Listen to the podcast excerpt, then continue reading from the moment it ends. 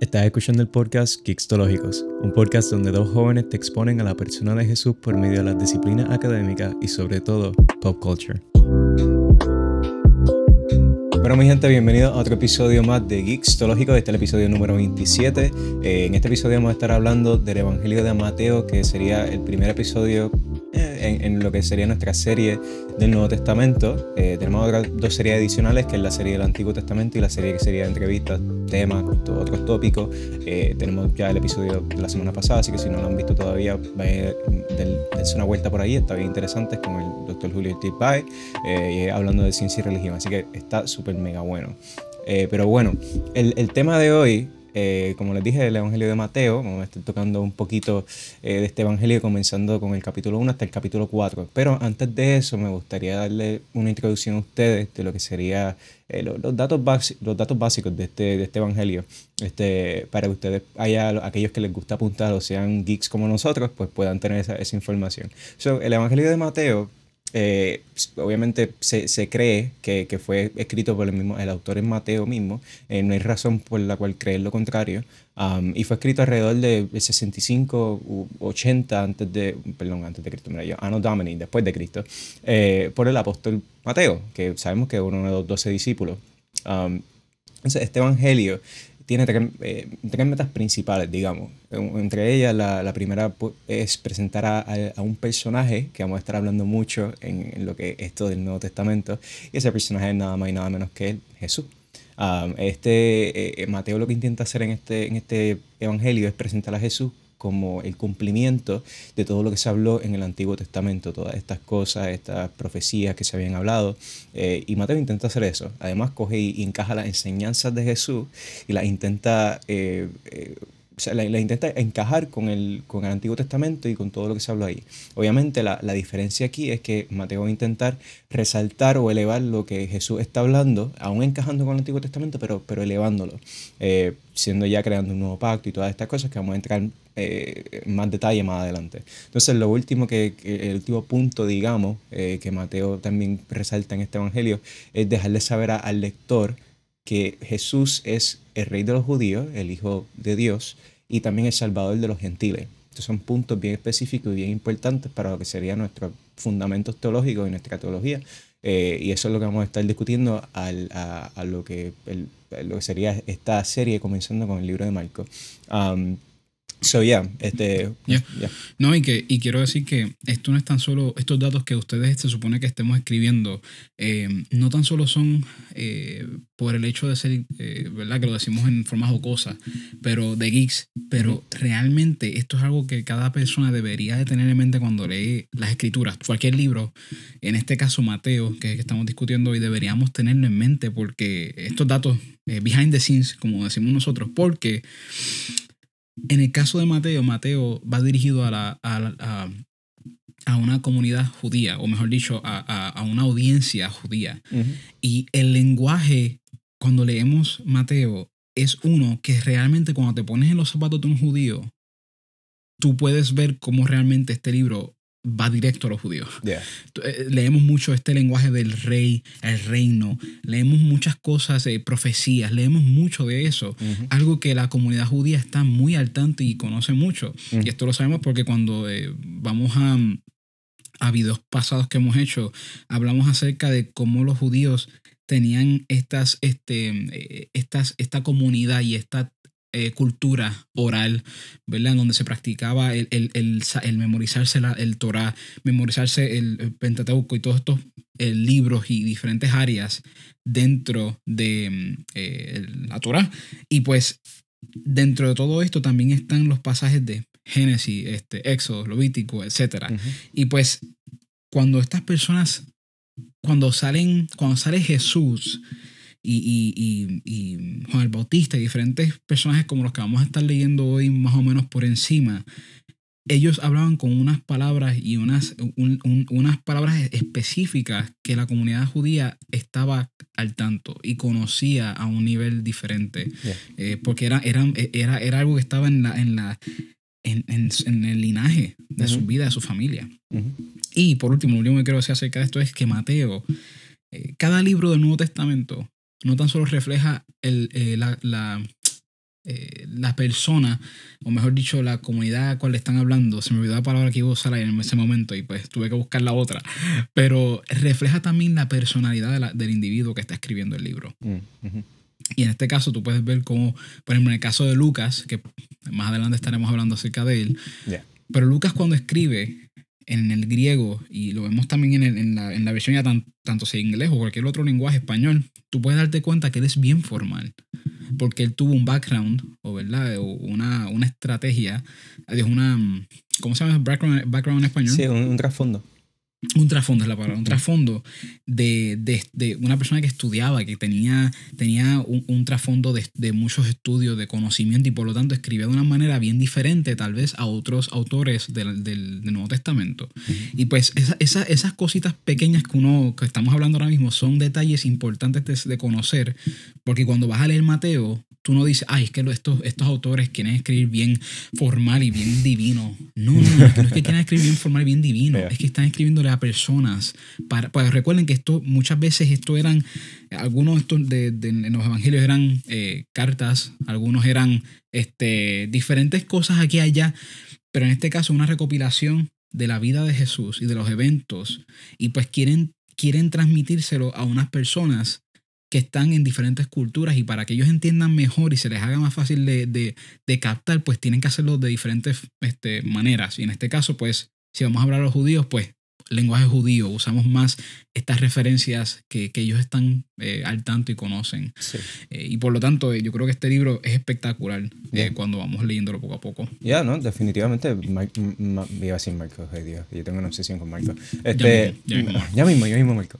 Este, pero Mateo, Mateo es una, una obra literaria bien, bien hermosa este, y y, yo creo que ah, en el público general no, no mucha gente no, no ve esto. Eh, Mateo, digo, la Biblia entera, sí, es una, una, obra literaria hermosísima, pero Mateo, Mateo tiene un montón de cosas que una, uno, uno cuando la estudia, uno se da cuenta y dice, wow, esto, era un genio el tipo, o sea, él sabía lo que estaba haciendo. Eh, y como él estaba diciendo, la, la, la, población eh, judía en aquel momento, cualquier israelita en aquel momento, iba a poder saber identificar esta, este lenguaje que Mateo utilizaba y este, este simbolismo, estas conexiones que, que, que él hacía porque estaban familiarizados con, con, con el Antiguo Testamento y con todo lo que se habló ahí. Um, y yo creo que el mejor ejemplo es el que vamos a tocar ahora, que, que, que el primer capítulo. Mateo, a diferencia de los demás evangelios, abre con una genealogía. Hay otra genealogía que la vemos en, el, en, el, eh, Evangelio de Lucas, eh, pero si no me equivoco, creo que en, alrededor del capítulo 4 que vemos esta genealogía. Eh, y es completamente diferente, que es un poco raro, y vamos a entrar en más detalle cuando lleguemos a Lucas de por qué es diferente, pero es diferente a la, de, a la de Mateo. Y Mateo tiene una genealogía comenzando por, por, Abraham y luego se abre diciendo el, el hijo de Abraham y, y, de David, hijo de David, Jesús. Y nos presenta este personaje ya de saque eh, literalmente ese es el primer versículo de Mateo, así que comienza. Entonces, eh, comienza a darnos esta, esta grande genealogía de un montón de personas. Eh, y más adelante vamos a entrar en detalles, Jorge. Este, yo creo que tú tienes unos nombres ahí, ¿verdad? Que querías tocar. Ya. Yeah. So, esta, esta genealogía. usualmente, rápido, usualmente las genealogías para nosotros es como que es aburrido. sí, lo cacho, sí. Pero, pero digo, y vamos a demostrar, ¿verdad? Junto con con la comunidad de geeks teológicos, vamos a, vamos a indagar en el viejo, en el viejo antiguo testamento, pero en su genealogía. Pero, pero el Nuevo Testamento específicamente esta es tan rica en, en, en los detalles tan importantes que incluyen que, pues nada, te voy a dejar continuar, pero quería nada más decir eso, que es bien es rico en ese aspecto. Sí, sí. Este, eh, eh, es, um, yo, no, yo no voy a especificar mucho los nombres porque Eso, eso, eh, pues, eso nos llevaría a, un, algo más profundo que no, no, queremos entrar en para propósitos de este episodio. Eso podríamos hacerlo para algo completamente diferente a lo que sería el, mensaje que queremos llevar en este episodio. Pero esta, esta genealogía Mateo la hace intencionalmente de una manera. y es que él coge y separa 14, eh, él pone 14 generaciones, luego 14 generaciones y por último otras más 14 generaciones. Y las separa en tres. Pone 14, 14 y 14, que sería 14 por 3, que nos daría 42. Ahora, vamos a hacer un poquito de matemática aquí, esto, es un poco complicado, pero no, tanto, pero hacer un poquito de matemática y podemos sacar que 6 por 7 también es 42. Entonces, e, e, el simbolismo que quiere traer Mateo aquí, la razón por la que él escoge eh, eh, hacer 14, 14 y 14 y dividirlas de esa forma, eh, comenzando con Abraham, luego la segunda generación con, con, David, la tercera terminando obviamente con, con, Jesús como el último. Pero lo que quiere hacer Mateo es presentar a Jesús como, o, lo que va a ser Jesús como ese, ese séptimo siete, porque tenemos seis por siete, no, nos faltaría uno más. Y sabemos que en el simbolismo del Antiguo Testamento y la narrativa bíblica hasta, hasta el punto eh, del Antiguo Testamento, pues el 7 simbolizaba eh, el, descanso. En Génesis vemos esta narrativa que, que nosotros la tocamos eh, en el episodio de, de, del Génesis capítulo 1 al 6. Um, e, esta narrativa del día del descanso. Y, y hasta el día de hoy las religiones, por ejemplo el judaísmo, practica eso y, y, obviamente nosotros no, por la razón que voy a explicar ahora. Es porque en, en, nuestra teología, este, este séptimo siete que, que, que, Mateo simboliza aquí utilizando estos números, pues nos presenta a Jesús como está llevando a cabo esta nueva era de, descanso. Nosotros descansaríamos en Jesús. Y ese sería pues como este séptimo siete. Es algo, algo completamente genio de parte de, de, Mateo en la forma en que lo presenta y me parece súper interesante. Pero, pero, Ya, no, y que después de mencionar eso, yo creo que y Kevin estábamos hablando acerca de esto y dijimos, pues mira, como Kevin dijo, esto hay muchas cosas que se puede discutir aquí, pero vamos a generalizar esto. Lo más importante de aquí es que están demostrándole y demostrándonos a nosotros, a tanto a los judíos como a nosotros, que hay una consistencia en la genealogía de la vida de Jesús. O sea, que en otras palabras, Jesús no es solamente alguien con quien no nadie sabe de dónde vino, nadie sabe la familia, nadie no, no, no, aquí te están diciendo de la primera. Jesús viene de esta genealogía, que es consistente con aquello que se profetizó acerca de él. Y empiezan con Abraham, que Abraham, Dios hizo un pacto, y esto lo pueden buscar, déjame buscarle rápido aquí la, la, referencia, lo pueden buscar en Génesis, este, se me acaba de ir, pero lo busqué ya mismo. Está en Génesis, creo que es capítulo 30 y algo o, 18. Lo tenía aquí y no sé por qué se me fue, pero se lo busco ya mismo. Pero lo que voy es que en ese capítulo Dios hace un pacto con Abraham en el cual le hace una promesa. Y de esa promesa, poco a poco se va reflejando en la, en, la, genealogía de Abraham, después en David y etc. Y ahí es donde viene Mateo y te enseñan cómo eso se fue rompiendo a través de la historia eh, de la vida de cada de estas generaciones. Y creo que es muy importante eh, señalar que personas, mujeres, específicamente eh, cuatro mujeres aquí, Tamar, eh, acá, Rahab, Ruth y en inglés Bathsheba, pero en español era ¿cómo era Kevin? Eh, Batseba, aparentemente. Batseba, aparentemente. Le, voy a explicar, nosotros hacemos nuestros estudios personales acá en nuestro propio tiempo.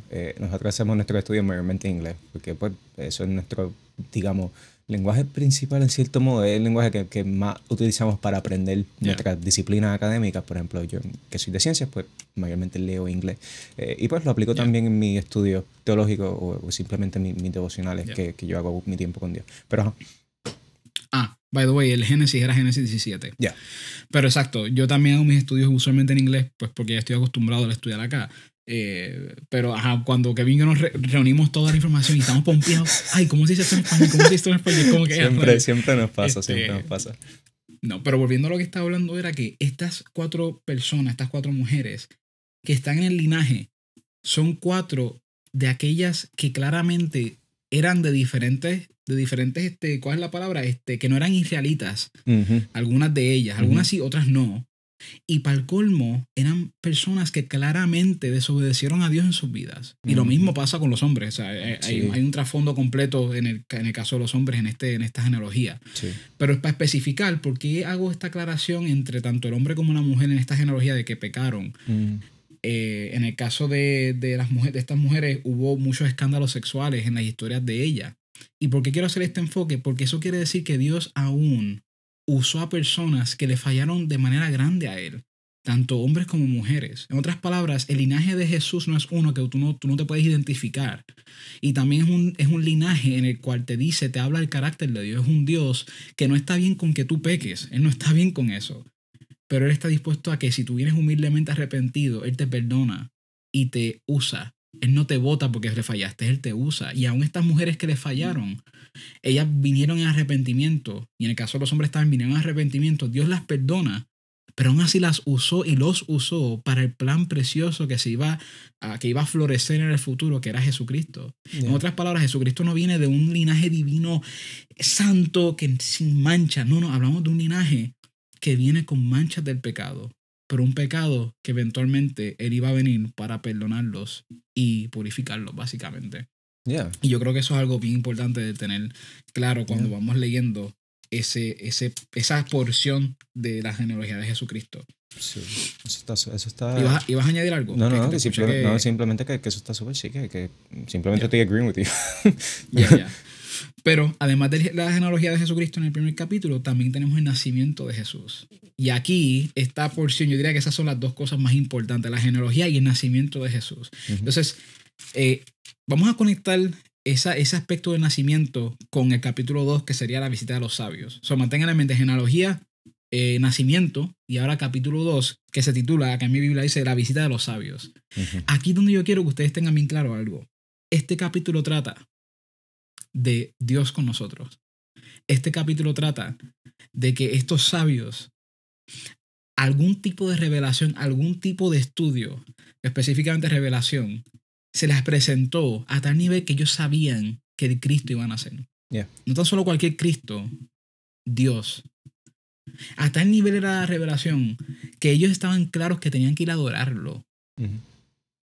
Y eso me parece tan interesante porque estamos hablando de personas que no había computadora, no había Twitter, no había Facebook, más sin embargo, hubo una revelación, hubo una dirección divina a, tan, a, un nivel tan precioso y preciso que ellos sabían que era el tiempo indicado de que Cristo iba a nacer y era el tiempo también para ir a adorarlo.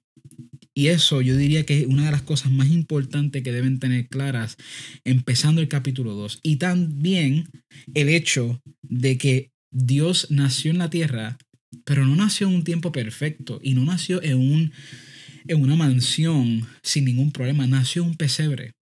Que realmente era donde, quiero, esto, ¿verdad? Lo aprendí este semestre pasado, era donde realmente no era un pesebre en el sentido de campo y hay un campo allá en donde no no era donde era debajo de por decirlo así era debajo de donde se quedaban las personas a dormir del, hotel vamos vamos a ponerlo de esta manera como decir el, el parking ellos fueron ellos se quedaron con el hijo e, ella da luz al hijo en la sección del parking donde están todos los animales, la comida, donde está todo que es incómodo, tal vez huele mal, nace ahí el Dios Todopoderoso. Y después de eso, no tan solo eso, es perseguido. Herodes eh, busca este, e, este, esta persona que, que dicen que van a adorarlo, porque los sabios le dicen a Herodes, mira, eh, eh, tenemos, tenemos eh, ¿cómo es? Vino a, nuestro, vino nuestro conocimiento que nació el Cristo y vamos a adorarle. Son otras palabras, Dios nace no una mansión, un pesebre, con el contexto que les acabo de dar, y para el colmo es perseguido para ser matado. Y aquí vemos a José y María con el hijo corriendo de una persona que lo quiere asesinar. Y yo creo que eso es bien importante porque cuando buscamos, igual que en la comunidad de comic books y de películas y de videojuegos, nosotros buscamos personas en las cuales nos podamos identificar. Y, y, Jesús no nació de manera, toda su vida no fue una vida con la cual tú no te puedes identificar, ni Él tampoco contigo. Es una vida en la cual Él sí se puede identificar y tú también te puedes identificar con Él. Y yo creo que es algo precioso como desde su nacimiento hasta su muerte y resurrección más adelante, uno puede ver las similitudes y uno puede decir, wow, mi salva este esta persona que se le titula el Cristo Salvador no es un ser con el cual no se puede identificar conmigo, es un ser que sí se puede identificar conmigo, que sí sufre conmigo y que sí me entiende. Yo creo que eso es algo que debemos tener presente. Ya. Esto, esto es, esta narrativa, eh, eh, como les dije, cuando empezamos el, el, Mateo, es sumamente hermosa esta narrativa. Eh, y, y, hay algo también que, que, podemos sacar de aquí, una, algo bien interesante, es que aquí comenzamos a ver también ciertas comparaciones con otros personajes que hemos visto anteriormente en la Biblia. obviamente no lo hemos tocado en la serie porque vamos por el Génesis todavía, pero sería al quien se le otorga la, la, eh, eh, ser el autor de Génesis, que sería nada más y nada menos que Moisés, y vemos una, un, cierto nivel de, de, pues, de, similitudes en el sentido de que a la, de la misma forma que Moisés fue, eh, dieron la orden para matar a, todos aquellos niños cuando estaban en ese momento de la historia de Moisés, de esta misma forma vemos que se está repitiendo la misma historia con Jesús. Entonces, eh, eh, están todos estos eventos que, que el, el, siguiente evento también, es, o, no lo siguiente, sino el hecho de que Jesús también se presente como rey, pues podemos pensar también en otra persona, que sería David. So, vemos todas estas cosas estos todos eventos que, que como se entrelazan y se unen para formar esta, esta, gran historia que va uniendo todos los puntos en el Antiguo Testamento. Y, y, ya vamos solamente por el capítulo 2 y estamos viendo todas estas cosas que están sucediendo desde el nacimiento de Jesús.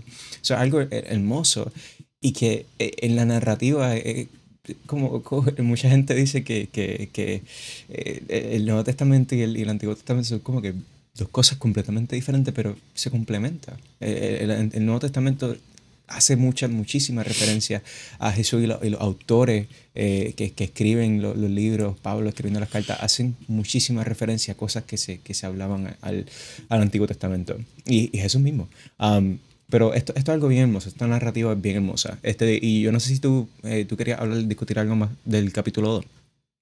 No, yo creo que de ahí, yo creo que eso es lo más importante, que sería vienen estos seres a adorar a, Dios, o sea, básicamente a adorar a Dios. Dios se encarna en hombre, nace y vienen estas personas a adorarlo. Y yo creo que eso es lo más importante en este capítulo. Además de también dentro del capítulo los cumplimientos de diferentes profecías que poco a poco vas leyendo y te, vas, te lo va diciendo la Biblia, depende de cuál Biblia tengas y te vas dando cuenta. Pero ya. Y podemos ahora ir al capítulo 3. Ya, ya. Um, yo, yo honestamente, yo, yo lo más que quería darle énfasis en este episodio era ese capítulo 1 y ese capítulo 2, porque tienen una, una... Aquí es donde tú ves realmente lo interesante que es leer la Biblia una vez estés profundizándote en ella y veas esta, estas cosas, esta referencia a nosotros. Mira, a mí a Jorge nos encanta, eh, eh, ¿sabes que a ti a mí nos encanta ver easter eggs y, y, cosas en películas, en películas y todas estas cosas. Nosotros somos en Marvel, Marvel DC. En, DC Comics. Entonces vemos este tipo de cosas también en, en, la Biblia. Es como que, ah, mira qué cool, mira este easter egg. O sea, está está súper, a nosotros nos encanta como jóvenes que, que nos, nos encanta también esa, esa, ese pop culture. Este, y eso lo vamos a seguir viendo a lo largo de, de, esta, de esta, del Evangelio de Mateo, eh, porque este Evangelio también se divide en una cinco narrativas más adelante, donde están estas, estas narrativas, pero a la misma vez Jesús presenta parábola y como que todo se complementa y luego culmina con, con el final y todas estas cosas que, que, literalmente es una historia súper mega interesante en la forma en que eh, Mateo lo presenta. Y la cosa es que cada evangelio tiene su, particular, su, su particularidad.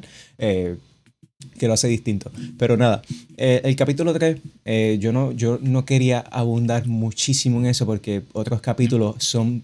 aquí, aquí lo que sucede en este capítulo es que somos, nos presentan a otro personaje nuevo que sería Juan el Bautista. Eh, Juan el Bautista yo no, yo no quería adentrarme mucho ah, con Mateo porque Mateo es bien...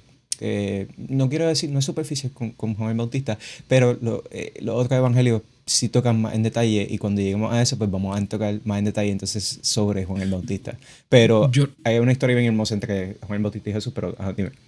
Ya no, yo lo que voy a hacer acerca de este capítulo es que lo que se tienen, cuando vayan a leerlo, lo que se tienen que llevar con ustedes, eh, o mejor dicho, con, mientras lo van leyendo, lo que tienen que tener en la mente es que aquí es donde se va, como dice, como hace Juan el Bautista, se está abriendo el camino. Se está preparando el camino para Jesucristo. Aquí ocurren el bautismo, ocurre eh, eh, las palabras de afirmación, que de hecho, nada más voy a decir algo rápido acerca de eso. Es increíble ver cómo Dios le da palabras de afirmación a su hijo.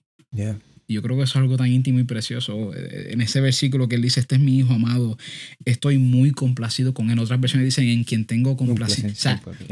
E, es algo precioso y yo creo que cuando, y esto es para los que son padres, ¿verdad? Y para aquellos que en el futuro van a ser padres, eh, las palabras de afirmación es algo sumamente importante. Y voy más allá, si tal vez tú nunca tuviste una figura paterna buena, eh, eh, que, que, tú anhelabas tener, Dios es la mejor figura por la cual te puedes dejar llevar. Es un padre que te recibe, te perdona y a la vez te instruye, te guía. No tan solo en ser un adorador para Él, y en ser un hijo, un amigo, pero también en ser un padre y un esposo. Y yo quiero hacer esa, ese, ¿verdad? Esa, ese énfasis. Y lo mismo digo para el caso de las mamás. Dios mismo en, algunas porciones de los salmos dice que él, él coge a los pollitos eh, debajo, de, debajo de, su, de su jala. yo creo que esto no es tan solo para el hombre, sino que también es para la mujer. Dios habla tanto para el hombre y a la mujer diciéndoles, mira, yo soy el mejor ejemplo. So, eh, nada más quise hacer ese, ese pequeño, yo creo que es nugget, como se dice. Sí, sí, sí, es, sí, este, es alusión, aludir. Ah, mira, no soy experto en español. Ok, so, um, este, este, capítulo 3 para, para recapitular, pun not intended, es que simplemente los dos puntos más importantes aquí es que somos presentados a, Juan el Bautista, este nuevo personaje. Y el segundo punto es que eh, Dios, que sabemos que también eh, eh, hemos hablado ya de esto antes, la Trinidad, Jesús también es, Dios hombre, pero entonces Dios Padre coge y, en público reconoce a su Hijo, que es cuando sucede este, esta, esta escena eh, dentro de la narrativa donde está eh, Juan el Bautista con Jesús y, Jesús le dice que, que, lo va a bautizar. Entonces Juan el Bautista dice como que en serio, yo, yo, te voy a bautizar a ti, supone, bautízame tú, ¿sabes? tú eres Jesús, bautízame tú. Pero eh, vemos desde, desde, este comienzo Jesús quiere hacer las cosas bien y, y empieza a, a, dejar un ejemplo, aún siendo, ¿sabes? Jesús, aún siendo Dios hombre, haciendo, pudiendo hacer lo que le dé la gana, deja un ejemplo y, y, y, tenemos a, Juan el Bautista con esta escena tan hermosa donde él lo bautiza y, baja la, el Espíritu Santo, la paloma, eh, y, se escucha la voz de Dios diciendo, este es mi hijo en quien tengo complacencia o, en quien me complace, etc. Eh, y, algo, una imagen hermosa que presenta este capítulo y también que impacta nuestra teología de igual forma. Esto todo, a medida que vayamos discutiendo estos capítulos, van a ver que eh, de aquí podemos sacar cosas que, que, nosotros hoy afirmamos dentro de, nuestra teología, eh, cosas que fundamentan nuestra teología, aquí es donde se, se centra todo el Evangelio. Um, pero sí, nada, el capítulo 4, eh, yo te, te, voy a decir mis puntos así, ah, porque, porque no, son, no son muchos del capítulo 4, simplemente los puntos más importantes que quiero que se lleven ustedes. Es simplemente en este capítulo es donde sucede que, que, Jesús es, es tentado por Satanás ya tenemos a un Jesús, eh, eh, como que hicimos un brinquito del capítulo 2 al capítulo 3, donde ya Jesús está all grown up, ya, ya adulto, etcétera, eh, digamos, ¿verdad? Y, y, luego en el capítulo 4, pues ya está en este momento donde es tentado por, por Satanás, el adversario, el diablo, lo que le quiera llamar, diferentes nombres que se le atribuyen a él. Entonces, pues vemos que está esta escena y, y aquí vemos un, un excelente ejemplo de cómo Dios eh, batalla con, con, la tentación. Muchas veces nosotros nos vemos también en, esta, en este momento donde tenemos que, que, lidiar con tentación. Yo me veo con eso a diario. Eh, y, vemos que Jesús le, sí, todo el mundo, nosotros nos, vemos, nos enfrentamos con eso a diario. Y, y vemos que Jesús le cita la palabra eh, y, y a la misma vez está en esta comunión con el Padre. Por eso, por eso es que, que tenemos esa, eh, eh, eh, eso que, que, también la palabra dice, orar sin cesar y, y, siempre estar en, en, comunión, en una conexión, porque una vez llega la tentación es bien, bien difícil resistirla, um, pero tenemos la habilidad de hacerlo. Y, y, aquí Jesús nos da un excelente ejemplo. Pero ya, lo, lo, otro que le sigue, que sería lo último, es que luego Jesús llega a, Galilea. Y ahora vemos que, que Jesús hace eh, sana persona y aquí empieza como que este ministerio nuevo, esta historia nueva de Jesús que vamos a tocar en, el próximo episodio. Este, pero vemos esta historia nueva y ahora Jesús tiene, pues, digamos, un montón de followers, un montón de seguidores, ¿no? Ah, y aquí comienza lo, hermoso del ministerio de Jesús. Eh, digo, no, diría que comienza lo hermoso, pero lo hermoso hace rato que ya comenzó, como pudieron ver, pero aquí empezamos con, con lo más, digamos, conocido del ministerio de Jesús. Ya, ¿no? Y que realmente lo que iba a decir era lo que te acabas de decir. O sea, aquí la tentación, la tentación, pero voy a añadir si algo. Aquí empieza esta, esta preciosa, eh, este precioso aspecto en el cual Jesús está reclutando a personas, reclutando a los doce. Y oh, dos cosas. Hay dos cosas Sí, eh, ¿verdad? Sale Nick Fury. Este... Nick Fury es Jesús reclutando, reclutando, reclutando a los Avengers. O sea, ¿qué Jesús con el iPad. Jesús con el iPad sí. ahí. Lucas es... No, no, picha, no, eso ya es cringe. No, no, ya, se acabó ya. Ok. No no, a hacer eso. No, lo voy a hacer yo. Yeah. Se acabó ya. Yeah. Ya, cállate. broma. broma, te quiero, hermano, te quiero. broma, broma. Ok, continuando. Pues yo lo que sí quiero decir es que en este podcast, en, este, en, en el Geeks, estaremos discutiendo cómo funciona que Jesús es tentado. Eso lo vamos a discutir. O sea, yo creo que, y estoy segurísimo que ya es una pregunta que varios de ustedes ya tienen al estar leyendo con nosotros este pasaje en el cual acabamos de decir Jesús es tentado. Vamos a estar hablando acerca de eso, porque hasta yo tengo preguntas acerca de eso. O sea, esto es algo que con mi novia, ella y yo estábamos hablando y yo decía, pero es que Jesús, y ella sí, pero y Jesús, y yo. ¿Cómo? O sea, como que cómo funciona. So, vamos a estar discutiendo eso poco a poco. Y también quisiera discutir en el podcast, y esto es que algo que Kevin y yo nos vamos a romper la cabeza ¿Cómo es que los discípulos dejaron todas las cosas al instante? Es increíble. Personas dicen, bueno, el Señor había escogido a esas personas y por lo tanto esas personas ya estaban seguras de dejar todo. Mientras que yo he leído también otros artículos, personas decir, es que en aquellos tiempos una, la figura de un, de un este, rabbi, ¿verdad? De un maestro. Un rabí, eh, un, rabino. Sí, un rabino que tenía, que tenía una, una, una posición alta en la sociedad hasta cierto punto. Eh, en, un sentido religioso, o sea, que te dijera a ti, sígueme, yo te voy a enseñar, eso era algo, o sea, eso era un honor. y, pues hay perspectivas diferentes acerca de cómo es que los discípulos estaban dispuestos a seguir a Jesús y dejarlo todo por él, al instante. Yo creo que eso es muy importante que podamos discutir después. Pero, como Kevin dijo, aquí yo creo que lo que se tienen que llevar con ustedes y lo que deben, cuando van estudiando el, el capítulo, pero cuando van estudiando el capítulo, lo que deben tener en la mente es la tentación de Jesús, cómo él contestó, eh, en dónde estaba su punto de referencia, que sería las escrituras. Lean el capítulo para que lo vean. Y también cómo Jesús, en su naturaleza divina y preciosa, eh, busca a los discípulos y sana a los enfermos. Y algo muy importante es que Jesús coge lo que el pecado ha traído al mundo y usualmente en la Biblia eh, se habla de que uno no toque lo que, es, lo que, lo que no es santo, ¿verdad? Porque la, hasta cierto punto la lógica es que si tú tocas algo te afecta a ti. Es como mm, algo caliente, ¿verdad? Tú tocas algo que está caliente, te quemas. Pero Jesús al ser Dios encarnado, él tocaba sin miedo porque a él nada le iba a pasar. Al contrario, de Jesús iba a salir la santidad de él y el perdón y lo precioso de quien Él es, la parte poderosa de Él como Dios, iba a salir de Él para sanar aquello que el pecado había roto. Y ahí es que vemos Jesús sanando a los enfermos. Ahí es que vemos Jesús perdonando con la autoridad de Dios, perdonar pecados. Algo que ningún otro hombre, a menos que él diga que es Dios, pueda hacer. Por eso Juan el Bautista, cuando le, rápido, cuando leemos para atrás, Juan, el Bautista decía, arrepiéntase porque el reino de los cielos está cerca. Pero él no decía, sus, sus pecados han sido perdonados porque no tiene esa autoridad, Él no es Dios. Y por lo tanto vemos esta, estas, estos pedazos de evidencia que, te, que señalan que Jesús sí reconocía que él era Dios. Y no tan solo él, pero que varios alrededor de él, alrededor de él entendían. Porque tal vez en nuestra cultura nosotros leemos esto ahora y decimos, ay, que Jesús nunca dijo yo soy Dios. Pero en la cultura de aquel entonces, ellos reconocían las señales que él, o las palabras, o las declaraciones que él hacía que apuntaban a él como Dios. Y por último, un buen ejemplo de esto es el hecho de que los judíos lo, querían matar. ¿Por qué lo querían matar? ¿Porque él era un loco que se creía un, que se creía un profeta? No, tú no. Se cree loco, déjalo ser loco. La razón por la cual lo mataron es porque él hacía declaraciones serias acerca de su identidad que él se hacía semejante a, no tan solo al Hijo de Dios, pero estaba haciendo declaraciones de que él era Dios. Yo soy el Señor del sábado, yo, tus pecados son perdonados.